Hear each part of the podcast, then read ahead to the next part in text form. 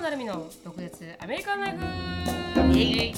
この番組はアラサーの成美とアラフィフのしのぶがアメリカの生活を独舌に切っていく番組です。インスタグラムや YouTube でのコンテンツ配信。あとは毒舌コミュニティと称したオンラインサロンでは非公開エピソードとかあと独占映像なんかも盛りだくさんです。そして2023年1月20日金曜日までポッドキャストアワードの投票も行われております。皆さんの清き一票よろしくお願いします。ドクアメオンラインサロンはドクアメ .com インスタグラムはドクアメアンダースコアオフィシャル。そして YouTube はドクアメショートストーリーで探せますのでぜひチェックアウトしてみてください。はいではじゃあつぶやきからいきたいと思います。はい。あの私のつぶやきはですね6ヶ月間のリサーチが終わって、この 4day walk week 4, 4, 4日間。あ週4日週4日勤務制？のあそうですそうです。週4日勤務制が、の、まあ、結果が出たということ、日本日本で？や違います。アメリカとアイルランドだと思います。はい、であの調査をしたんです。900ぐらいの人たちと33の会社が US とアイルランドで、うん。あ4月から October までなので10月までやってて、なるほど、はい、でウォーク4 day なんだけど、うん。あの給料は変えないっていう。1で日一日少し長いんだっけ？あそうです。だから一日金 まあこの会社によってはこのスケジュールの組み方は全然違うみたいですけど、うん。であの例えば火曜日に休んで土日休むとか水曜日に休んでうん。土日休むなるほど。とか金土日休むとかあ、まあ、個人によって多分変わってくると思うんですけどスケジュール感が、だけどそれがあの overwhelmingly にあの、 success だったんですよ。なんかすごい成功したらしくてその study がね。で前からうん。結構すごい昔、あの TED Talk 見てて結構昔からその考え方ってアメリカには存在したみたいで、うん。四四4日の週4日の方がいいんじゃないかみたいなことは出てたんですけど、今回あのちゃんとしたスタディが行われたんですけど、うんうん。であの97%が良かったと。でプロダクティビティが上がる、プラス、あのバーニングアウトの鬱になりにくくなるっていうんですか？もう仕事しすぎて苦しくてっていうこの率も下がる。でそして満足度。満足度。はい満足度もすごく上がったと、まあ、41時間ぐらいの勤務からまあ35時間ぐらいに減らして、まあ、38 2時間から35時間ぐらいに減らしてるんですけど。でそれでこの、まあ、多くの多分90%ぐらいの会社がこのまま続けていこうと思うみたいなこの 4, 4日間。でその中のまあキックスターターっていうところがまあ一つの会社として選ばれてるんですけどでキックスターターってあのクラファンのあの会社さんなんですけどプロトタイプっていうんですか？の時点うのん。商品が出た時にいろんな人に支持してもらってお金もらってあの商品化するっていうところのウうん。ェブサイトを運営してるキックスターターがそれに参加して、であのまあこう全てをね32時間のウォークウィークにするのってやっぱ結構あ数ヶ月ぐらいかかったらしいんですよ。このシステムを変更するのに。だけれどもあの辞めるっていう人が少なくなって働きたいっていう人が増えて、へえ、うん。でそれでいて、あの効率が上がったからあすごい良かったっていう話をしてて。だからそういうのがね、あの世界的なトレンドにもしかしたらなるんじゃないかなっていうのを最近聞いてて。4 days work week ね。はい、4days work week ですね、が、あのー新しいニュースとして出てたんですよ。うん。最近見てた。じゃあ学校もそうなったりするのかな？学校ではまあ全然学校でテストしたとは言われてないので何とも言えないですけど、でもまあ会社としてはアメリカとアイルランドですごいいいあの結果として出ましたよ。38%レベニューも、まあ、この総売上も上がったということで、だからそれだけなんかあのまあねいいい結果を出してるんでいろんな会社がもしかしたら僕たちもやってみようかなって思うところも増えるのかな。うーんいいっすね。でも職種もいろんななんかこの一つだけではなくてあの、うん。IT 関係だけじゃなくていろんなねなんかこう会社をバラエティを持って結構テストしたみたいなんですけどそれでもねうん。いろんな会社が、まあ、いい結果を出していったというらしいです。うーんうーん面白いですね。うん、なので、ションさんはどうですかと。要は 4day ウィークになったら何か extra day が増えたらできることって増えますかねってシノさんに。いや増えるだろうね、うん。これが学校が今まで通り5 days a week で、うんうん。でも親の私たちのあの出勤日が4 days a week だったら、はいはい。すごくありがたい、うん。っていうのも一一日必ず子供に気を使われない子供がいない、あの親の休みがあるっていうのはちょっとありがたいかもね。うん。でもなんかあの無駄なミーティングが減ったっていう意見も多かったみたいで会社にであるかなり無駄なミーティングもかなり減ってすごいなんか効率が良くなったって人も言ってるらしくて。うん。すっごい思う。うん。でもさそれって結構さその人その人の能力にもよるったりするんだよね。だからいかに会社が 4days a week でこうシステマチックにいろんなものをこう取り入れても、うん。そのその各グループ各グループのこうボスになってる人うん。がものすごいあのあの容量の悪い人とか合理的じゃない人だと結局変わらないんだよね。うん。はいはいはいそれになったとしても。そうそううん。すごいそれはなんかこういかにか私が思うのはね、うん。そのシステムとかあのプラットフォームを変えていくのと同時に、うん。本当にその各上司たる人マネジメンうん。トのマネジメントスキルをうん。しっかりとエバリエーションするプラットフォームを築いていただきたい。ああそうですね。だってうん。絶対に、うん。あなたはすごくこの 才能とかその仕事自身仕事をあれ？ちょっと待ってよ。うん。ごめんね今あのいきなりこのフェイスタイムになっちゃって申し訳ない。はいはい。あのえっ、とそうだからその仕事ができる才能とあの、うん。マネジメントができる才能って絶対に違うものだと思うんだよね、私。うんだから各いろんな department があるけれども、うん。せ営業とかカスタマーサポートとか、うん。技術開発とかいろいろあるけどね、新規事業とかさ、うん。でも各エリアですごい仕事ができる人がイコール部長かとか、うん。マネジメントかっていうと絶対違うスキルだと思うの私本当にそう思うのね。うん。だからサッカーとかスポーツもそうじゃん。キャプテンになる人って、じゃあエース得点アーナーかさそうでもないじゃん。確かにでもみんなを一丸とまとめて全体のパフォーマンスが一番出るように仕向ける人がリーダーなわけじゃん、うん。だからなんかねすごくあのそこも同時に進めていただきたいはいはい。そういうこうエバリエーションもちゃんとしてっていう感じですかね、ボスの方のエバリエはい、ーション、ね。ボスの方のエバリエーション、確かにボスのこのマネジメントスキルは少し人によってはない人もいっぱいいますからね、うん。確かにでそれがまあ一つ面白いなと思った、はい。あの、はい。あれき記事で、でもう一つは最近見始めた、あのブルーロックっていうアニメがあるんですけどへえ。それがもうすごく面白くて。面白い。はい。でもサッカーのアニメなんですよ、へえ。サッカーのアニメなんですけどあの、うん。毎回すいませんね。私が言うたびに目を取ってもらいますけどすいませうんん、だってほら見ないといけないから。見ないといけないから。でもなんかね今までのなんていうかねあのスポーツ漫画ではないんですよ。スポーツアニメではなくて、ん。どっちかというとなんか今まではなスポーツっていうと、まあ、チーム。スポコンじゃないの？スポコン、まあ、スポコンなんですけどチームがあって、支え合ってチームのは友達、なんとかっていうのが一番強調されるうんじゃないですか、スポコンのアニメって、でも違うんですよ、うん。エゴイズムをあ強調させる。エゴイズムがないから日本人は弱いんだっていう結論から始まるんですよ。で世界のこのスターたちは本当に貧困のところから来たりとかして、うん。このサッカーでしか食っていけないからサッカーを死ぬ気でやってると。このボールをゴールに入れれないと自分は生きていけないっていう、あのなんかこう絶望のと隣り合わせで、バックドアかなり燃やした状態でやってるけど日本人はやっぱ恵まれてるから。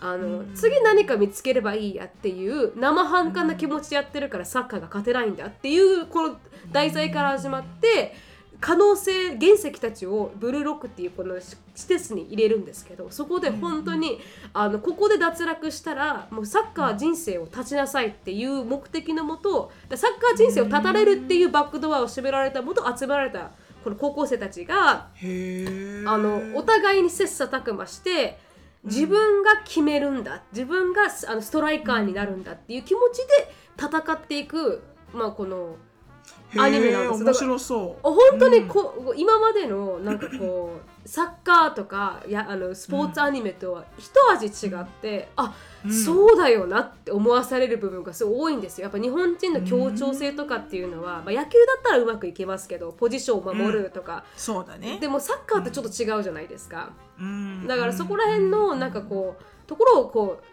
うねあのくすぐられるああ面白いコンセプトだなって久しぶりに思いましたうね。ん。面白いですね。特にまあ、ね社会的にはねいいんだと思うんですけど普通に生きてて幸せであればこのコレクティビズムもすごく素晴らしいじゃないですか。日本の、なんかインディビジュアリズムじゃないところも素晴らしいと思うんですけど、でもやっぱスポーツ界っていうのはそれだけ切磋琢磨して自分が一番だっていうエゴを持って生きていかないといけない社会だからこそ確かにね。うなんかこう気を使ってあのシュートしなかったとか自信がなくてシュートしなかったんじゃなくてうん僕が決めてやるうん俺が決めてやるという気持ちでやってサッカーをするっていうことがどれだけ重要なのかっていうのを説かれてるんですけどあ結構リアリスティックなんですよ。まあ確かに確かに。ううんんちょっとはこうナルシスト的な要素も必要だもんね。そうなんですよ。まさに俺を見ろみたいな。あそうです俺がやってやるさみたいなさ。うんでもそれってやっぱ日本の社会ってこう打ちのめされるじゃないですか自分が自分がっていう自我って。だけどそれを、うんあの思う存分育てようっていうアニメ。うんうん。ああそうか。これじゃないと確かにもしかしたら勝てないのか世界一になれないのかもしれないなと思いながら、うんうんまあ空想の世界なんで面そんな甘くはないと思いますよ、うんうんでもただあのかなり感動したコンセプトでした。うん。最近になって、はい、ぜ面白い。ひ余裕がある方は。うん。あのメモりましたので、はい。ブルーロックですね。はい、アシュリーと見てください最近ね忙しくてね見れないんだよね。あのほら忙しいって言っても同じ時間でこう、うん。ほら彼女もねソーシャルライフがあるから、確かに確かに。なかなかこう一緒に見ようっていうのができなくて、うん。ん。まあもう高校生ですからね、まあでもちょっと見てみます。うん。うん。そうなんですよ。うん。なかなかね友達多いんでね彼女はね。はいはい。あエリカみたいじゃないんだ。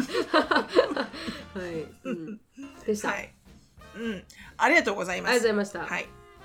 私はですね、ちょっとあのたんまりつぶやきがあるんですけど、たんまりちゃっちゃとたんまりっていうとあたくさんたくさん、うん。たくさんつぶやきがあるんですけど、うん3つぐらいかな。はいはい、でも最初の2つはちょっとさささっとあの、うんいきたいと思います。えーまず第1個第一個目、まず第1個目。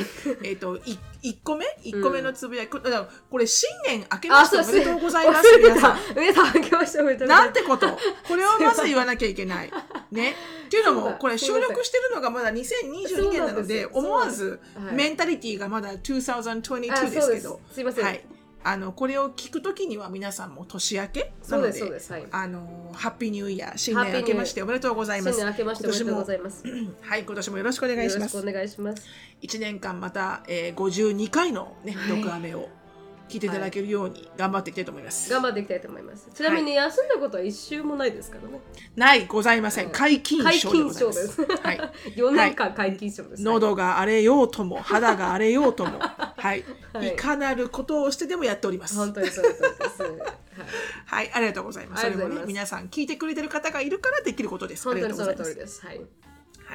で、えっ、と私のこの年明けん。1回目のつぶやきなんですが、まずはあのこれあのリスナーさんからね、うん。あの教えていただいたんですけど、なんと、あのうん私の大好きな地元の新小岩うん。が、2023年住みやすい街第3位にね入賞したんですすよ。ごい。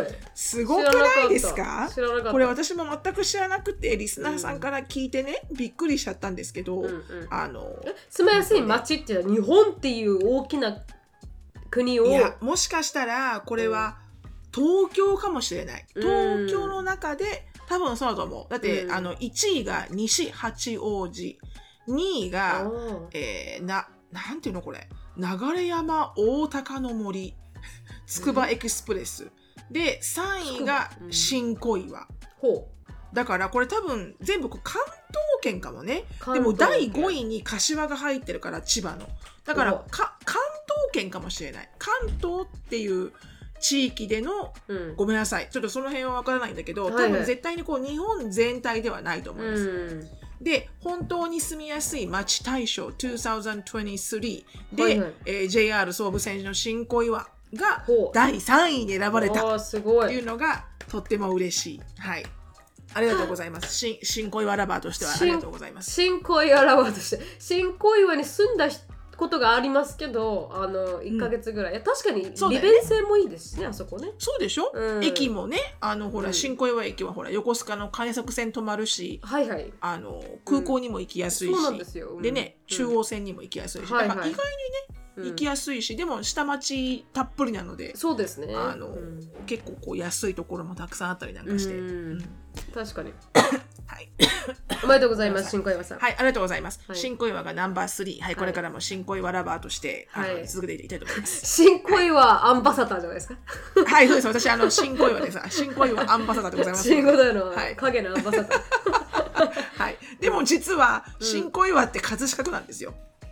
あ江戸川区じゃないじゃないですか、んそうなの。江戸川区じゃないんです。はいはいなので、ちょっとそこはちょっと、あの、微妙なものがあるんですけど、はいはいはいうん、まあでも、あの、嬉しいなってことでありがとうございました、リスナーさん。でとうございますで、えっ、と、二つ目。これもリスナーさんからのリクエストなんですけど、うんうんあの、ちょうどね、去年の、あの、年末、うん。あまあまあ、2022年の、あの、今ぐらいの時期に、はいはい。あの、176回で、うん。私がアンディと離婚をするかもしれないっていう大喧嘩したエピソードをお話ししてるんですよね。はいはいはいでその時には、まあ、喧嘩をしました。でもうんまあ、お互いにこれからも結婚生活をじょあの上手にやっていくために、うん。セラピーに通うっていう、あの、うん。マリッジカウンセラーに、はいはい。あの、通うっていうことを約束したと、アンディと。うん。っていうところで終わってるんですけど、うん。まあそれに対してリスナーさんがあれって結局行かれたんですか？どうなったんですか？っていう、はいはい。あの回収エピソードをお願いしますという方がいらっしゃったので、あの結論から言うと言ってません。はい。なぜかというとやっぱり人間ってこうだらしないなと思うところもあるんだけどうん。一回仲直りしてしまうとああの結構こう普通に生活が回ってってしまうのあでそうですね。でやらなきゃいけないって思っててもここはやっぱ後手後手になっちゃうんですよね。うん。なのであの結局あのマリッジカウンセラーには行けずじまいはいはい。の2022年 であのだったんですが、うん。えー10今月かな？今月、初めの方かな、うんうん。であのまたあのちょっと同じようなあの喧嘩になりまして。やっぱ年末だからですかね？私たちもそうなんですよ。その時なんだろうね。ピリピリしてるん年ですかね？末ってピリピリすんのかな、わかんないです。う んそうあるかもね、うん。でも、まあ、同じようなちょっと大きな喧嘩になって、はいはい。でも私はレッスンランしてるので、うん。あのまあ、対処方法を、うん。まあ、前回話したよねアンディと、まあ、前回のあの問題だったのはアンディがシャットダウンするんですよね。はいはい。性格的にもう喧嘩するとシャットダウンして、うん。できればそのことは話し合いたくなくて忘れたいと。確かに。であの話し合わないまんま普通に忘れてあのあどう？朝おはようハニーみたいな感じになりたいと。はいはいはいはい。もう、うん。逃げたい、まあ、もう見ない聞かない喋らないっていうのはいはいがアンディなんですよ。うんでも私は正反対で、うん。あのもう石炭のように燃え燃えつく燃え始め、うん。すべてを掘り起こして喋って、うん。テーブルに並べて因数分解して、はい。ソリューションを決めて進もうみたいな感じなんですよね私はね。うんでだからそれの折り合いがつかないから、うん。であのいつも私も私のマイウェイ彼も彼のマイウェイじゃいかんだろうってことで、うん。あのすマリッジカウンセラーに行こうみたいなのあったんですけど、うん。それが行かないまんままたあの同じような大喧嘩をし12月、はい。でその時にあのやっぱりあのアンディはこうシャットダウンするわけですよね。うん。で結局その仲直りしていく段階で、うん。あのいやアンディ1年前にマリッジカウンセラーに行こうって言ったじゃん、ってなって。うん。でなぜ行かなかったかっていうのは、まあ、彼自体がやっぱりマリッジカウンセリング自体を信頼してないんですよね。信用してないんですよ、心から。うん。心から彼はそれを信じてなくて。はい。だから、まあ、行きたくなかったっていうところもあったと、うん。うん、でもやっぱり1年前に同じ喧嘩をして1年後にまた同じ喧嘩をしてるんだけど同じ状況っていうのはうん。よく分かったからこれはよろしくないと、うん。うん、だからあのやっぱり行くって彼が決めた決決めたんですよ。はいはい。で私はずっと行きたかったわけです。よ。うん。うん。でもこう忙しさもかまけてなったんですけど、はいはい。今年もまた12月に全く同じ環境のけかん喧嘩をしたので、うんうん。あのもう同じ失敗は3度は繰り返すのはあのバカでしかないので あの来年はね、うん。あのマリッジカウンセリングというものに行きましょうとお互い合意しましたとっていうのはいはいが回収エピソードです。あありがとうございます。でもでしたなんというかあのまあ同じことで突っかかるってことはやっぱり直さないといけないところなのかもしれないですからね向き合わないといけないところなのかもしれないですからね私もそうね。はいまたまた同じところに突っかかれそうなのでちょっとジェイコブとはちゃんと話さないとなと思いますけどね。そうねうん。多分ね、何か多分私一番マリッジカウンセリングのいいところって、うん 私にもアンディにもうん何の、あのバイアスのない人が真ん中にいるっていう状態で。落ち着いておしゃべりをすることができるっていう環境を作れるのが一番いいと思うんだよね。うんでそのカウンセリングはどっちもこう非難はしないじゃない。確かに確かに。あなた間違ってる、うんあなた間違ってるって言わないし、うんただお互いにお互いの意見をしっかりと優遇させられるようにヘルプしてくれるだけだから、うん。だからこう話し合いが進むんだよね。前に、はいはいはいはい。うん。こうやっぱりほらお互い愛してるからお互いのことは許し合うし仲良くまたなるんだけど、うん。でもやっぱりさ根本の問題って消えてないんだよね。確かに。ちゃんとそれをアドレスしてないから。確かに。ううん。だから今年1年目にして全く同じ状況に陥ったので、うん。でそれはアンディも私もすごく理解してこりゃいかんってことだけは分かると。はいはい。うん。多分これをなんとかアドレスしないと、うんうん。また来年同じような喧嘩をするから。うん、喧嘩はいいんだけどね。あのヘルシーですからね。だけど。うん、うん。ちゃんと意見を言い合うのは。そうそうそうそうそう、ううんちはその喧嘩のやり方だね。私とアンディの場合は、うん。喧嘩のやり方がお互い合意できてないから、うん。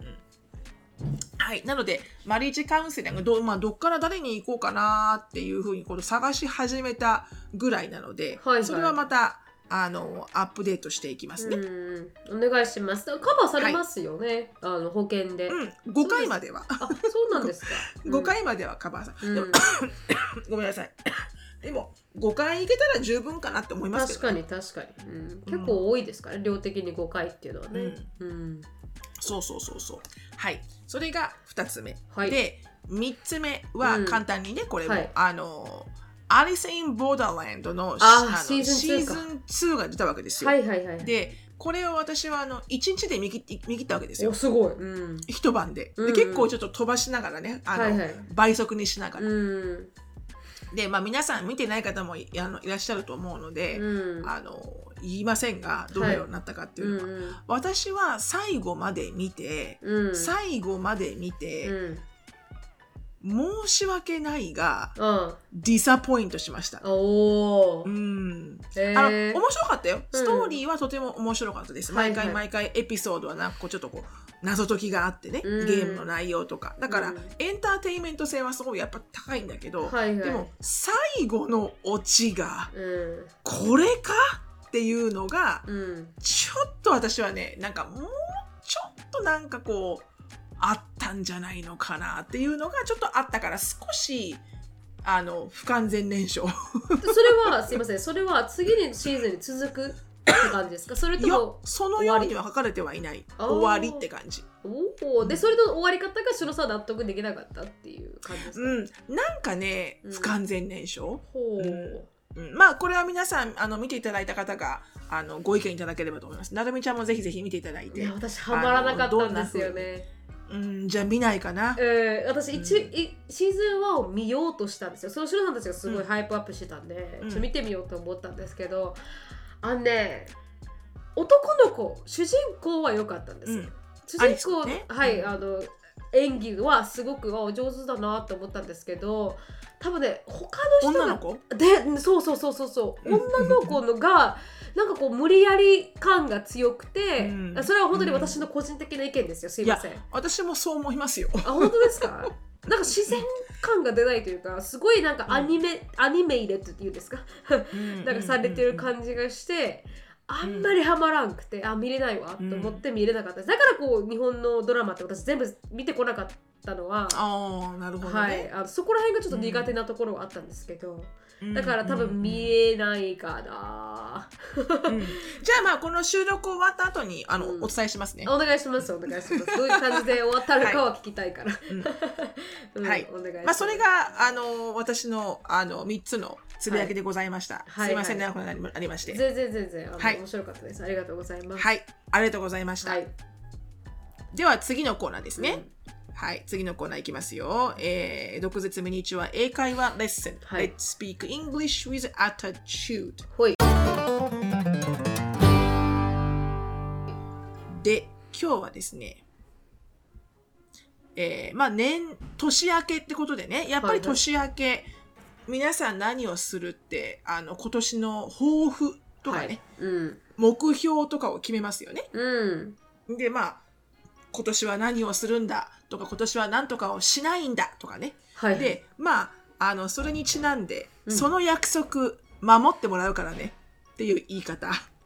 英語。え You better keep your promises ですか？言わない言えないですね私は。うん、私もそう言うと思うんだあけど、はいはいうん。うん、例えば、例えばそうだな。例えば、わからないけど、うん。あの、まあ、じゃあ、アンディが、あの、まあ、これからね、うん。こんな風にお互いアーギュメント、喧嘩をするときには、はいはい。まあ、アンディをほら、シャットダウンしてしまうから、うん。あの、僕はこう、シャットダウンしないで、自分の気持ちをしっかりと、あの、表現するようにうん。約束するよ、なんて言った場合、うん。今年はそうする、言った場合、うん。私がその約束守ってもらいますよっていうところの英語が、はい。I'm going to hold you to that.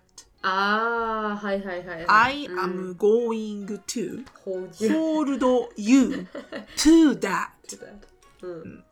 なので、このあなたを、それに対してあなたをうん。ホールドしていくからねっていう感じ。うんはいはいはいはい。なので、うん。あの、約束は守ってもらいますよ。はいはい。っていう。うん。はい。なので、もしあの、彼氏なり彼女なり、うん。あの奥さんなり旦那さんなりが「あのごめんね今年はもうちょっと早くお家に帰ってくるようにするよ」うん。って言ったらね奥さんは「OK I'm going to hold you to that」うん。っていうふうにこのはい。はい英語をぜひぜひ使っていただければと思います。ありがとうございます。このコーナーはケンブリースポンサーです。ケンブリーはオンライン英会話のパイオニアで、いつでもどこでもネイティブの方とお話しできるサービスになっています。紹介コード、毒舌 DOKUGETSU を入れていただくと、初回の15分無料になりますので、ぜひ試してみてください。4歳から15歳のお子さんを対象にしたケンブリーキッズもありますので、こちらもぜひチェックアウトしてみてください。はい、では今日のトピックに移りたいと思います。今日のトピックはあ2023年のトレンドをはい、しのぶさんがトレンドについて話しましょうということでトピックにさせていただきました。まだ咳が出るんです私。ね、私も少し咳が出るんですよね。まだもう1ヶ月以上だけどね。そうですね。長いですね。ははい。うん。そうなんです。なので今年2023ってことで、はいまあね、あの、毎年この、例えばその流行語とかね、トレンドとかこの年末年始にはやるんですけど、はいはい。まあ今年2023年の、えートレンドっていうものがどんなものがあるのかっていうのをちょっと簡単なものから少し内容の濃いものまで、うん。あのちょっとまとめてみましたので皆さんと一緒に、あの話していければなって思います。はい。まずですね、うんうん。あの簡単なところから 髪の毛おあのヘアカラーのトレンドって何色だと思いますか、うん、ヘアカラーのトレンド。ちょっと当て2023当ててしまっていいですか？いいよ。うーん ?Red。違う。No あ違うんだ。違正解はグレーです、あ、グレーか。へー。グレーグレーだからシルなんていうんだろう。せあのシルバーブロンドっていうんですけど、はいはいはいはい。あのちょっとこうシルバーがかったブロンドまあでもこれはアメリカだから日本のトレンドとは違うだろうね、はいはい。だって日本人の髪ってシルバーとかならないじゃん、ね。ブロンドとかできないじゃん、うんうん。で髪の毛がまあグレーっていうカラーがね、はい流行るってことで、うん。次インテリア。インテリア。インテリアはちょっと2022年は結構こうボヘミアンチックな、ね感じが流行っていたと思いますが。買いましたあちなみに買いました。ボヘミアン。そうですよね、うん。はい。まあ、ちなみに私の私の家のテーマはあのフレンチコンテンポラリーカントリーっていう、うん。はい、よくわけのわからないテーマになってるんですけど、は はい。いうん2023年のインテリアのトレンドは、はいはいうん。ホームメイドミッドセンチュリホームメイド何を言う何を言ってるかというと。あホームメイドっていうのは手作り感のあるってことかそうそうそうそう手作り感のあるうんミッドセンチュリーなので、9あの 50s とか 60s、70s ミッドセンチュリーね。はいはいはいだから半,、うん。半世紀ぐらいこう遡るって感じ。はいはいはい。であの要はこう写真をね、まあ、皆さんこのうん。ホームメイドミッドセンチュリーって入れると写真出てくると思うんだけど、まあうん。うん、どんな感じかっていうとなんとなくこのボヘミアンチックなところからうんうん。あのカラフルなカラーを取り除いて、ああまさにその通りだ。うん。もう少しこう木の色を増やした感じ？こう家具とか椅子のフレームとかテーブルとかがちょっとこう優しいすごくこう明るめの木の色？確かに。うん。できてるものを多く取り入れてその他はほとんど白とかベージュ？っうん。ていう感じ。素材感を生かしたみたいな感じですよね、うんううん。んそんな感じそんな感じ。本当にこうあの癒しっていうものをやっぱりこうあのインテリアのデコレーションでその時その時のこういろんなあのー人たちのこの感情とかをこうダイレクトに映映るみたいでやっぱほら、うん。くつろぐ空間だから、確かに確かに。お家でね。うん、うん、だからこうやっぱりこのその時その時の人間の人たあのひ人々のうん。生活リズムとか生活感とか生活価値観が、あのインテリアデコレーションのとデザイントレンドにはこう左右してくるらしいんだけど、うん。やっぱりこのパンデミック明けってこともあってこうもっともっとこう家ではくつろぎたいとね。あの心からくつろぎたいっていうところが出てきてるんではないかと。なのでホームメイドミッドセンチュリーディコアっていうのが、2023年のインテリアのトレンドであると。はいはいはい。で、次は皆さん大好き、ファッションに行きます。ファッションはい。ファッションは、これ、あの、ボーグさんから取ってきました。はいえー2023年ファッショントレンド、えー10項目あります。まずは、レザー。レザー系の洋服がうん。もっともっと増えるであろう。と。うん。レザー生地を使った洋服ね。うん。が、えーこあのレザーを使った洋服って結構やっぱ秋とか冬うん。に限られてくると思うんだけれども、うん。このアーティクルでは春とか夏うん。にも、えーレザー生地を使ったファッションっていうものが出てくるであろうと。あんまり着ないんですよねレザーはうーん。な私ほとんど持ってない。持ってね 私も持ってなんていうのが多分細い人だったらいいんですけどうん。なんか伸縮性がないんだよね。そう。そうそう。で汗かくんすよあれめちゃくちゃ汗かく、汗もかくし伸縮性もないし。うんあのレザーの布と布の縫い目が私の脂肪にくっつりあそうそうそう。跡が残る。私もそのと食い込んだ跡がね残りますよね。だったらちょっとブリーダボーなねコットンとか選んじゃいますよね。そうそうそうそうジャージとかね。ジャージとかジャージとかそれ系ね、ううん。んうんうんまあこう部分的にもいいんじゃないかな？ちょっとかカバンはレザーにするとかさ、はいはいはい。なんかこう部分的にレザーを取り入れてもいいかもしれないね、うん。私もレザーって本当に振り返ると40年間ほとんど着たことも持ったこともないかもしれません。やっぱちょちょっとこう、うん。難しいエリアレザー難しいですね、うん。簡単ではないですよね。うん。うん。で次が、えーバレーフラットシューズ、おう、うん、あのバレリーナが履くようなこのフラットシューズっうん。ていうのがまた戻ってくると、はいはい。うん。私も最近ほとんどフラットですね、もうヒールなんかまあフラットまでいかないな。ちょっとだけヒールがある感じ、うん。うん。もうハイヒールはもうほとんど履いてない。私人生に数い多分10本指で数える回数しか履いてないと思いますヒールそうね、うん。なるみちゃんが履かないもんね、ハイヒ私ールはね、ははいねもうザ・カンフタブルで生きていたいっていう。そうだよね、はいそうだよね、はい、もう私ショーンがうん。そうだよね。私ショーンが多分小学校うん。4年生ぐらいまでは多分ガッツガツにハイヒールを履いてましたね、はいはいはいはい。うん。だってショーンのベビーシート持ってる時にハイヒール履いてて私、うん、でその時たまたまいた東京から来てるお友達のお母様うん。に「あんたこんなん履いてベビーシート持ってんの?」って うん。すげえ怒られたもん。あお怒られたんですね、うん、危ないよってね。はいはいはいはい。はい。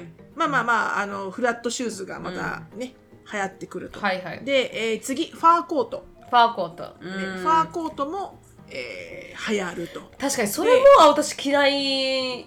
あまりファーコートも持ってないというか多分一回もオンしたことはないと思うんですけど多分一回つけたことがあって、ファーコートは。なんかね、あのなんかもう 本物のゴリラみたいになったんですよ。なんかごつくなるの分かります？ね肩幅が私結構広いタイプとかここに結構筋肉がつきたいやすいタイプだから、うん。で下にも筋肉ついてるととかもう足も太い方じゃないですか。細かったらねこの下が太くないいよやいやでも考えてみてください。このモデルさんみたいな細かったら上がこうボリューミーでもなんかこう綺麗な細まい足があ、あとは身長だよね。身長もある。そうそうそうそう、うん。うん。でガリ股で歩くから本当なんかもうゴリラみたいな じゃあなるみちゃんが、何それしかも色は黒だったわけ？いや違うあの茶色。あら？ああまあ、でもそしたら じゃああれだな。なるみちゃんがゴリラだな。私は多分イエティだな。あのし 白いのだから私白だから。うん、ううんん。白白、はいはい、うん、まあでもこれね、うん。私あのファーまではいかないけど、うん。本当にそのあのふわふわまではいかないけど、はいはい。ちょっとふなんつうの？ふわふわ生地うん。みたいなのは、あの可愛いなっていつも思う、うん。うん。まあファーコートがあの流行りますと、はいはい。で次、えー、90s の時のようなニーハイブーツはいこいつ膝丈のブーツうん。が、えーバックイントレンドと、うん。はい。でその次が、えー、シースルーメイキーシーってことであのレースとかうん。シースルー系のこうちょちょっとこうシャリシャリした感じの、はいはいはい。あのシースルー生地のトップスうん。が、えー非常にトレンドになると。うん、あれもどうやって着ていいかわかんないですけどね、あれもね。えそうね、うん。中にこう、まあ、タンクトップを着て、うんまあ、どこどこまでシースルーにささささんするのか難しいよね。うん私もこれ昔からほとんど着たことないあレベル全部シースルーシースルー系ってシースルー系ってうんうんそうねレザーもダメシースルーもダダメニーハイブーツなんて無理。無理。でまあフラットは全然 OK だけどうん。まあ、ファーコートもものによっては OK はいはいはいはい。うん。で次はあの jeans is going to be baggier than ever ってことで、うん。ジーンズはもっとブカブカデカデカなものが流行ると。私好きなんですよね。ジーンズのちょっと可愛いと思うけどね。うん。うん。うん。私はそれは楽しみだわ。可うん。うん。うんで、えー色はパープルがトレンドでございますと、うんまあ、あんまりねなるみちゃんも私もパープルを着る人ではないですけど、はいはいはい。あ一回だけありました。すみません。一個だけ思い出しました。あの LSU っていうジェイコブのお姉ちゃんたちが通った大学はパープルなんですよ、うんあのお CM カラーが。ああ覚えてます？そうだったね。そうそうそうそうトレーナーが一個ありました、うんうんはいそれだけです、ね、覚えてる覚えてる、うん、それ以外は多分私はね。色によってありますよね。確かに。パープルってやっぱちょっと濃いめのビビットパープルとあの薄めの、薄めのね、はい、パープルがあって、うん。薄めは多分私ダメじゃないですか色的に。いや、無理ですよ。私もあなたも薄めはダメですよ。パステルカラーとか無理ですよ、私たち。そうそうそう。私あの、昔から知ってると思いますけど皆さんはね、うん。パープルあの薄めのねうん。パステルカラーダメだから、うん。うん。物によるなんだろう。それってさ、やっぱりさ、濃い系の顔の人には無理なのかな、パステルカラーって。私もなるみちゃんもさ、うん。まあ濃い系よね。どっちかというと薄い系ではないわよね。うんなんかこう、やっぱり薄い、う、う、すなんつうの、こう、さらっとした感じの薄い表情の人って、うん。パステルカラー似合うと思うんだよね。はいはいはいはい。そうですね。うん私のでもね国なんかねかな。うんじゃあなんかねなんとか診断っていうのがあるんですよ。待って。うんあパーソナルカラーカラー診断みたいなのがあって私はなんかちょっと家オータム系のカラーでくすみカラーが似合うって言われたんですよ。ああ、わ、うん。かる気がするわかる気本当がすすか？うん。だから、うん。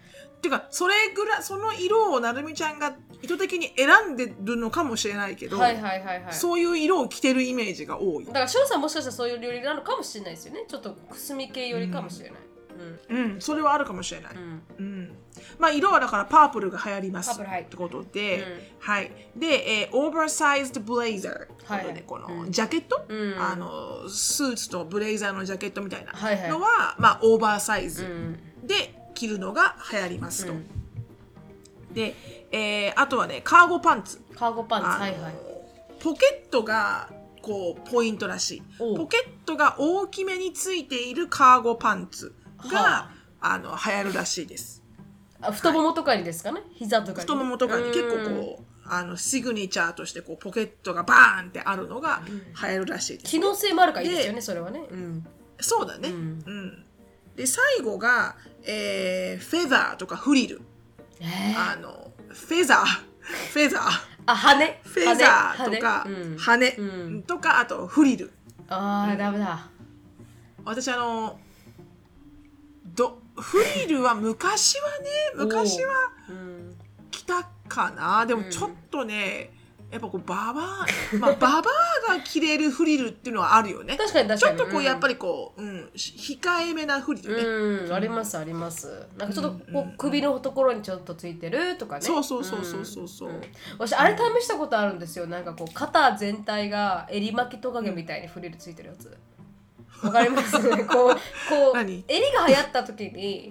襟巻きトカゲ？うんわかります。襟が流行った時になこんななんかなんかここにうわーってフリル襟にフリルがつく作ってなんか昔のなんかこう、なんか貴族みたいな感じのはいはいはいはいはい来ましたけどやっぱダメでしたね。そう、うん、やっぱねなんかちょっと想像できるけどななんとなく。本当ですか？なんかダメだな、でうん。でも自分が好きじゃないんだと思いますね。なあその見慣れないっていうのはあるよね、うん。うんうん。だからフェザーとフリルもあの going to be huge ってことで、へはい。らしいです。これがあの2023年のフうん。ァッショントレンドでしたー。と、勉強になりました。はい。はいで、えー最後にですね、あのワークプレイス、ワークプレイス。えー皆さんの勤務環境。の2023のトレンドっていうものもありまして、これはフォーブスが、はいはえー今日書いてた記事なんですけど、うんえー work from home will stay、うん。but will continue to subside ってことで、うん。あの work from home そのリモートワークっていうのは今後も2023年も続くであろうと。うん。でまあでも徐々にそれがこう普通のノーマルとしてあのセトルしていくだろうと。ほだからさっきなるみちゃんが冒頭に言った、うんうんこの週4日制、う。はいはい。うんっていうのもあのかあのなんだろうちょっとリレータブルなところではあるよね。うん。で、えーっと、ナンバー2が retention will become the new ball game ってことで、うんあの、ジェン、あの、ジェネレーション Z ね、ジェン Z とかミレニアムとか、新しい、まあ、ほほぼほぼジェン Z だな、うん。の人たちがこう、あの、どんどんとね、こううん。フルタイムのワークプレイスに入ってきて、うん。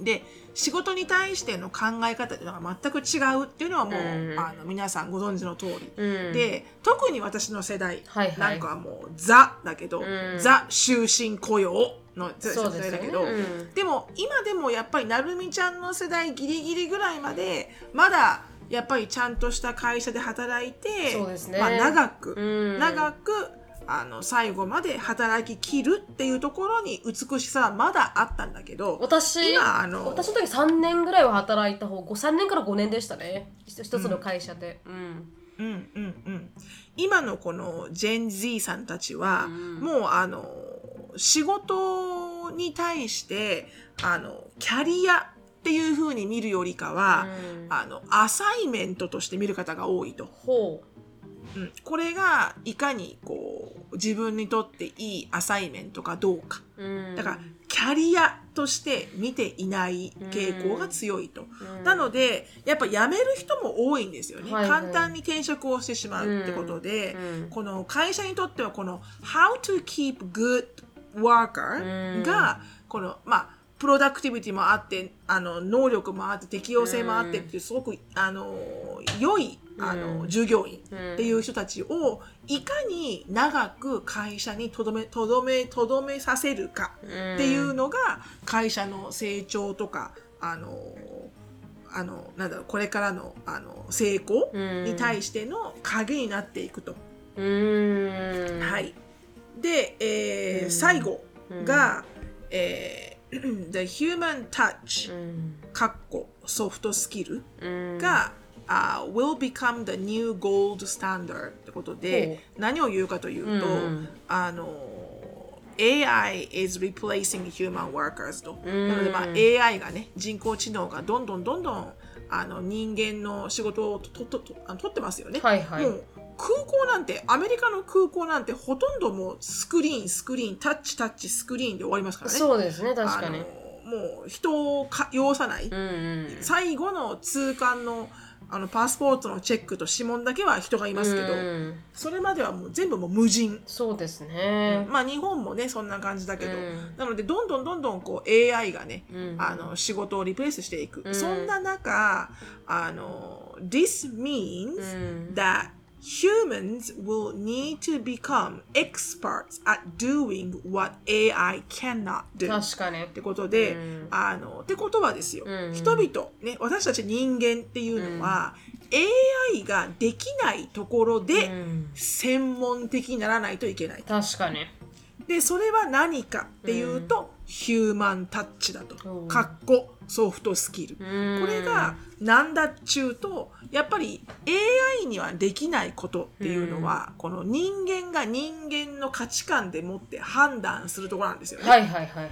うん、だから気こう気を配るとか、うん。あの先を見て2歩2歩3歩先を見てこう行動をするとか、うん。まあもちろんその親切とかカインドネスとか、コンシダレーションとかあのその場を盛り上げる空気を読むとかね、こういうところ、うん。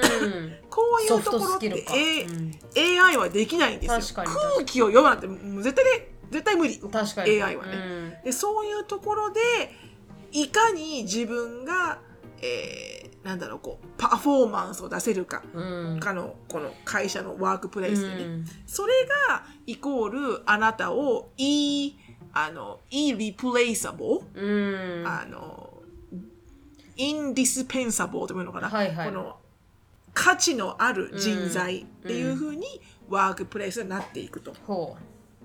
ん、なのでこのソフトタソフトスキル、うん。まあ、人間として持っているべきソフトスキルが、えーこれからワークプレイスの中では、えー AI を超えて存在していく上で非常に、えー大事なスキルになると。だからうん人間が人間らしくいるところよね、うはいはいはいはい。それがあの、まあ、2023年かなり重要視されていくであろうと。うーん。いうところらしいです。でもなんかね最昨日ほんとちょうどたまたま TikTok 見ててで TikTok のなんか動画でね、このミレ、まあ、ミレニアルじゃないな彼は多分ジェネレーション Z ぐらいの世代ですけどがなんか親に親はブーマンで彼のね。でそしたらなんかもうミズラブルなんだと。この仕事をしてても金もそんなに高くないしなんか、うん。もう生きなんでいこの仕事をしないといけないのか嫌だやりたくないって思うのだけれどもそれがなんかこうブーマー世代って多分白さんよりもう少し上の方だと思うんですけど、うん。はなんかこう洗まあ彼が言うにはね彼の言葉ですよ。は洗脳されてたと。でマニピュレートされててこれをするこすれば幸せになるっていうマニピュレーションのもとあの生きてたから何もクエスチョンしなかったけど今の若い人たちはあの、全てやることに対してんなんかし幸せかとかな考えてしまうと。その楽しくなさとか仕事に生きがいを求めてしまったりとか、昔は仕事なんて仕事は仕事って分けられる時代だったのにもかかわらず、なんかそれができなくてだから苦しいんだって言っても親は理解してくれないと、ジェネレーションが違くてね。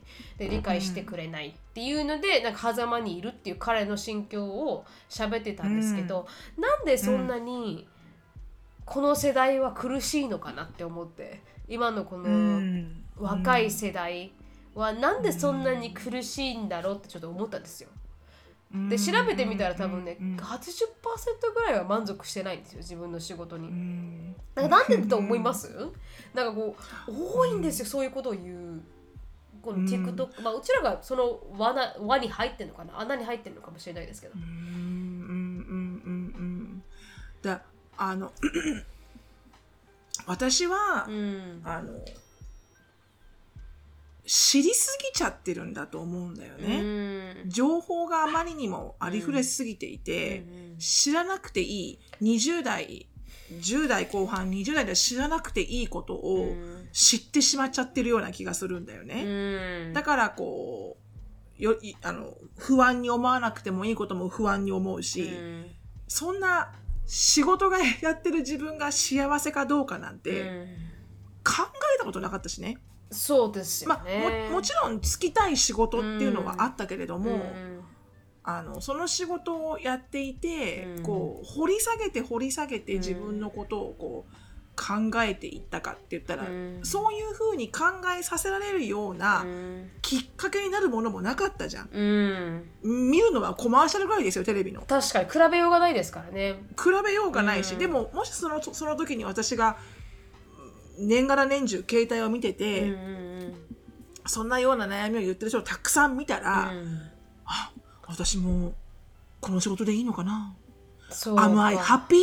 あー No, I'm not. なると思うんだよね。確かに確かに。だからこう、なん、なんなんていうの？なんか往々にしてう、んすごい情報量がうんあるっうて、ん実は迷っちゃうんだと思うんだよね。すごくこう、あまりの情報量だから、果たして私はここでこのステージで、この状態で、この会社で、この結婚相手で、この洋服で、うんいいのって思っちゃうと思うんだよね。だって白と黒しか選択肢なかったら、うん、白でいいや。だって黒は嫌だからってなるけど、確かに。うんパレットの50何種類の色があったら、うんもう選べないじゃん。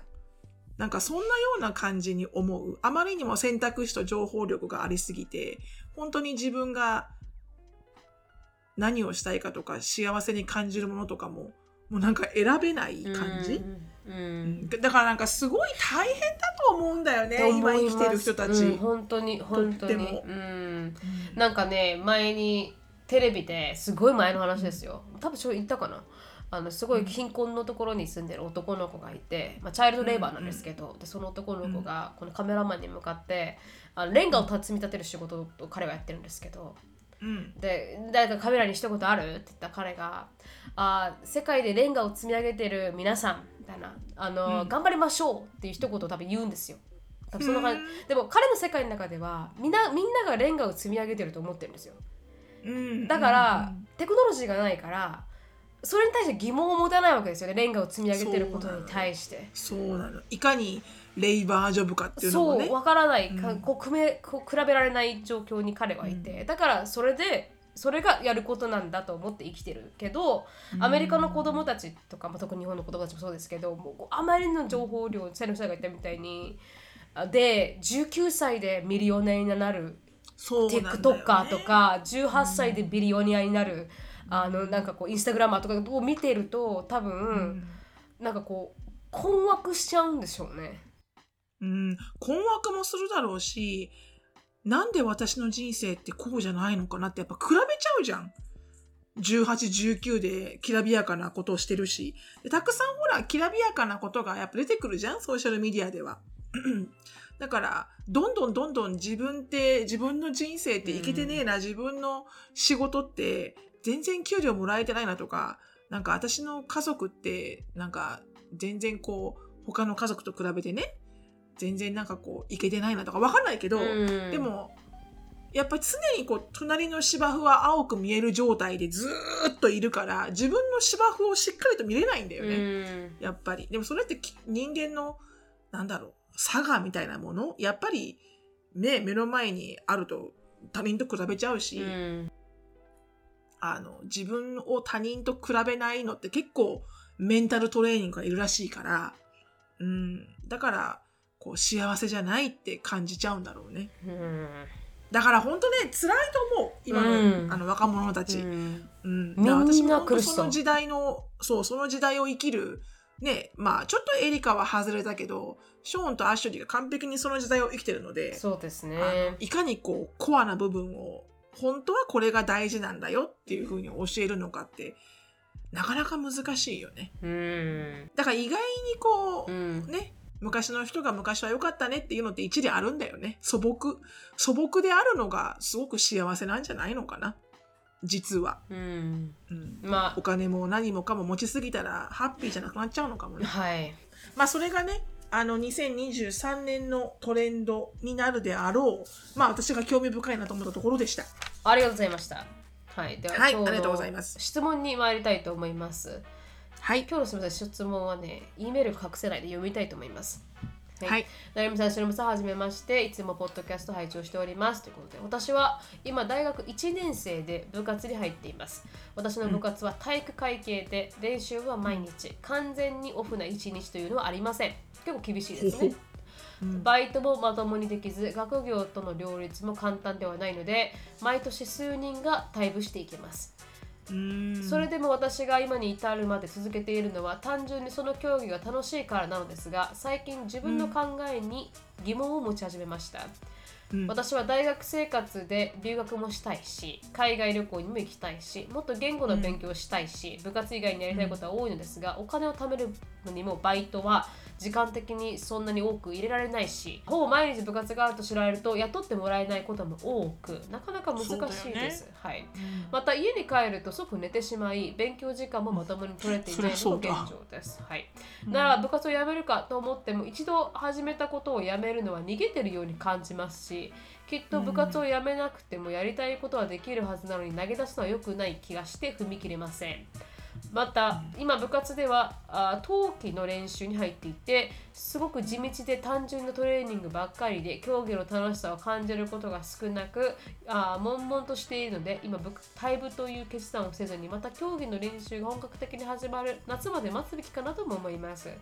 部に所属していると辞めるのは甘えだ逃げだなんていう雰囲気もありますが お二人は部活のそういった雰囲気をどう思いますか？二頭を追うものは一頭も得ずなのか？二頭を追わぬものは二頭を得ずなのか？お二人は性格的にどちら派ですか？って面白いですね。二頭を追わぬものは二頭を得ずっていう言葉があるんですね。初めて知りました。うん。いやどうでしょーなん難しいね、難しいけどううん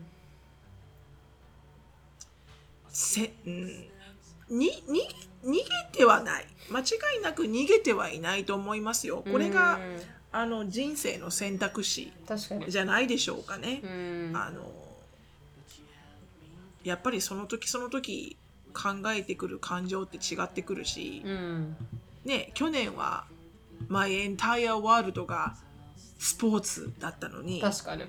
いきなりいきなりうん。あの辞めるっていう子供を何人も私見てきましたから、はいはい。あんなに 朝から晩までスポーツしてたのにっていう、いきなり辞めたんだっていう。でも、それって結構ね、あの、周りの皆さんのお子さんたち、私のママ友の子たちに、あの、発生してますけど、でも、きっかけってすっごい、あの、どうでもいいきっかけだったんですよね。はいはいみ皆さん聞くと。うん、でもだからあのやっぱりほらそういうふうに何か他のものがしたいなって思ってくるとか留学したいなとかこれをやりたいなって思ってくるのって当たり前だと思うんだよね。だからそれをするためには何かを変えないとできないじゃないですか人間ってやっぱり。うん、何かをするには何かを失わないといけなかったりもするしだからそれはもうライフチョイスですよね。確かに。もうじ自分の、うん、でもあのなんとなく私はもうこのか彼女は部活にはあまりこうパッションを持っていないんじゃないかなって思う、うん。でもこう辞めるっていうことにこう真面目だからね日本人特に、うん。真面目だからこう辞めるっていうところに抵抗があるような気がするんだよね。そうですね。でも分かる気がしますね、私もあんまりやめ上手ではないから、うん。結構頑固にやり続けるタイプですけどでも私高校の時に高校1年であのハンドボール部に入ったんですよ。うんでその時に、ね、ほん今までずっとテニスだったんですよ。テニスずっとやってきてるんだけれども、その行った大学高校が少しテニスが強すぎて、うん。でなんかスパルタにやる気分もなかったから友達に誘われてハンドボール部入るんですけど、でもあの1ヶ月やめたんですよ、うんうんうんうん、ででやっぱ向いてないっていうのもあったんですけど、うんだこれ以上なんか自分がここでやっても多分何も生まれんなって思ったか、とと同時にその時とちょうど高校留学の募集が入ったんで、うん。であの逆算して高校留学のしなんですか奨学金をもらうためには自分の英語力だと1年ぐらいみっちり英語勉強しないと無理だったんですよ。うんうん。うん、だからこうやっぱ何を選択するかでうん。だったら自分の将来的に可能性があるものそれは私の時は高校留学だったり舞台だったりしたんですけど、をに重点を置くっていう選択をしたんですよ。でもそれは正直こうやめるっていう選択肢が負けるっていう気持ちっていうよりも、うん。自分が将来どこにいたいとかどこで輝いてたいっていうのを考えた上で多分ハンドボールをやってても多分どこにもいかんなと思ったっていうのはあるかもしれないですね。うん。だからそれさんが言うみたいにこうやっぱ何かを犠牲にしないと何かを得られないので、うん。うん、でそのさんが言うみたいにこう聞いてるとワクワク感が部活に対して薄れてきたんかなとは感じますね。うん。ねそう思うな。あのどのようにね決断をしてもあの自分の決断だからね。別に別にやめるっていう決断何も間違ってはいないと思うし、うん。うん。ライフチョイスをしたってことなのでね自分でね。はいはい。うんだ2頭を追うものは1頭も得ずなのか2頭終わるものは2頭を得ずなのかどっちですか？だそうです。2頭を追うものは1頭も得ずなのか。なんかそれは結構こう性格にもよると思うんだよね。こう一つのことしかできませんっていう人もいるし、あの二つも三つもマルチにできる人もいるし、うん。だなんともそこは言えないけど、あのでもこれからもね人生生きていく上でこういう決断って何回も降ってくると思うんだよね。確かに確かに、ううん。んだからあのーやっぱりこう頭が整理整頓できない時はプローゼンコーンズをやっぱりこうリストにしてうん。やめる場合やめない場合っていうところでやめる場合の短所と長所やめない場合の短所と長所っていうのをこう書き出してみてねブワーっと。そうですね。うん、でパッと見てどっちがいいか。どっちの人生を自分は暮らし過ごしていきたいか。っていうのをバシッと決めたらいいと思いますけどね。あーでどっちかというとプライオリティを考えないものは何も得ずかもしれないですね。そうかもしれないですね。うん、あとはその時の自分のねその時の自分の気持ちに正直になればいいんだろうね。うんそうですねうんずーっと休みもないってなると本当にそれ以外のこと何にもできないもんね。うん、それはそれでなんかちょっともったいないよね。そうですねそれがすごい好きだったらいいですし高校だったら多分すごくいいと思うんですけど大学でやっぱり将来のことについて少し考える時間みたいなのもあるからだね。だから少し不安に感じてしまうのかもしれないですね周りも確かにこうどんどん考え始めるじゃないですか。そうなのよ、そうなのよ。うん、試験を受けたり何々したりバイトしたり将来何したいっていうところの狭間で自分本当にこのまま部活やってていいのかなと思ってるのかもしれないですし。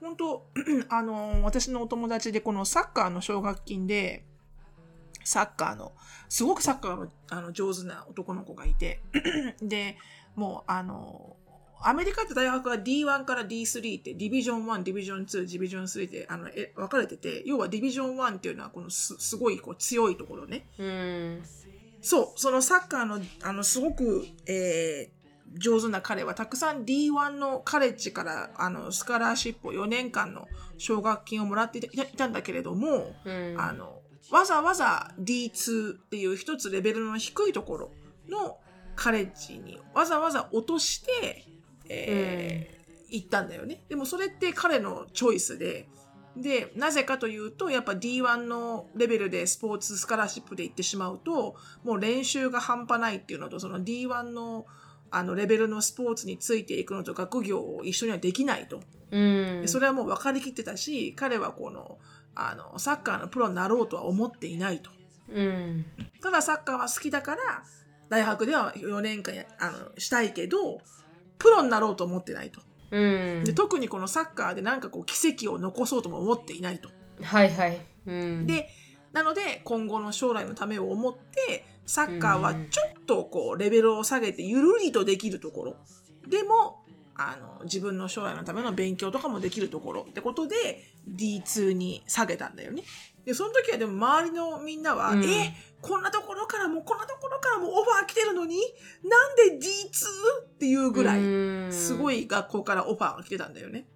でもそれってやっぱライフチョイスだよね彼の。うん。でもスマートでしたね、彼の。スマートスマート後悔のないように。はい。ぜひ過ごしていただけたらなと思います。が、これはいが新年初の、まあ、エピソードでした。はい。皆さん、うん。改めまして、明けましておめでとうございます。今はい。年もね、あの、6話目をよろしくお願いします。はい、今年も52回、休みなしで行きますんで。頑張りますので。ここで終わりたいと思います。はい、であとまだあのね、あのポッドキャストアワードもまだまだやってますので、はい、1月中旬までやってますんでぜひ、はい。最後の 最後のプッシュですね。プッシュです。ポッドキャストアワードのリスナーズチョイスへの、えー、なんだろう、なんつうのあれ、い一票をあのクリックをしていただけると、毒アメのあの、はい。評評判が上がるので、よろしくおよろしくお願いします願いします。はい、正式名称は忍と大毒ザアメリカンライフです。はい、はい、正式名称でボートしていただけたらなと思います。が終わりますはい、Thank you so much for listening. I hope you're having a wonderful day. Please follow us on the podcast. We'll see you in our next episode. Bye. バイバイ